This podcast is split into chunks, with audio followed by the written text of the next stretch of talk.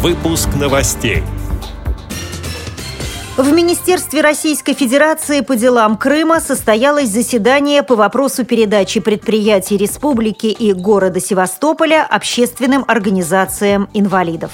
В Свердловской области создадут 50 рабочих мест для инвалидов по зрению.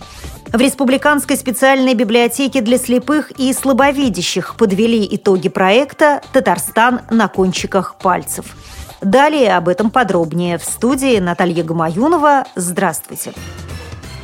В Москве в Министерстве Российской Федерации по делам Крыма состоялось расширенное заседание по вопросу передачи предприятий, расположенных на территории Республики Крым и города Севастополя, общественным организациям инвалидов. Совещание прошло под председательством заместителя министра РФ по делам Крыма Андрея Цимаховича.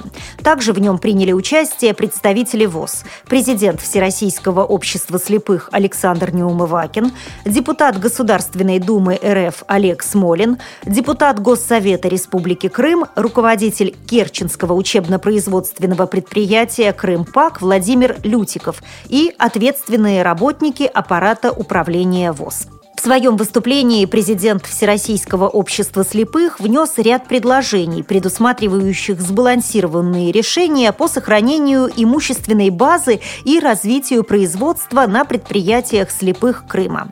Заместитель министра Российской Федерации по делам Крыма Андрей Цимахович призвал собравшихся поддержать предложение министерства о передаче предприятий в безвозмездное пользование, сообщает пресс-служба ВОЗ.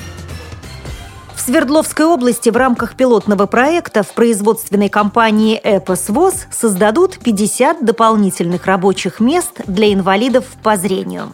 Цитирую слова директора областного департамента по труду и занятости населения Дмитрия Антонова. Работа с телекоммуникационным оборудованием физически не очень сложная, а если человек молод, то он сможет получить образование на базе корпоративных центров и выйти на уровень зарплат выше средней по региону. Конец цитаты. Сейчас проект находится на стадии обсуждения.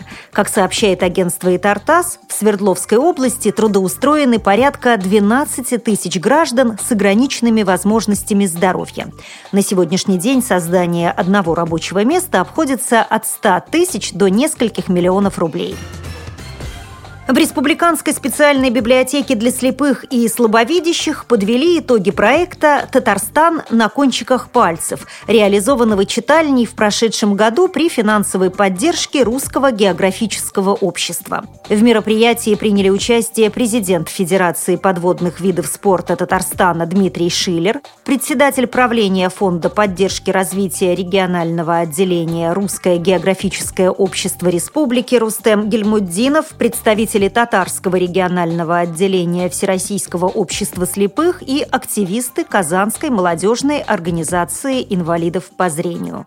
С подробностями директор библиотеки Наиль Сафаргалиев. Встреча прошла очень интересно. Книги у нас эти очень востребованы так как э, и климат, и ископаемые Татарстана, все эти вещи, и исторические памятники Татарстана, сопровожденные текстом и рельефкой, очень э, нравятся нашим читателям. Просто присутствующих у нас было очень много, начиная пенсионеров и кончая студентами.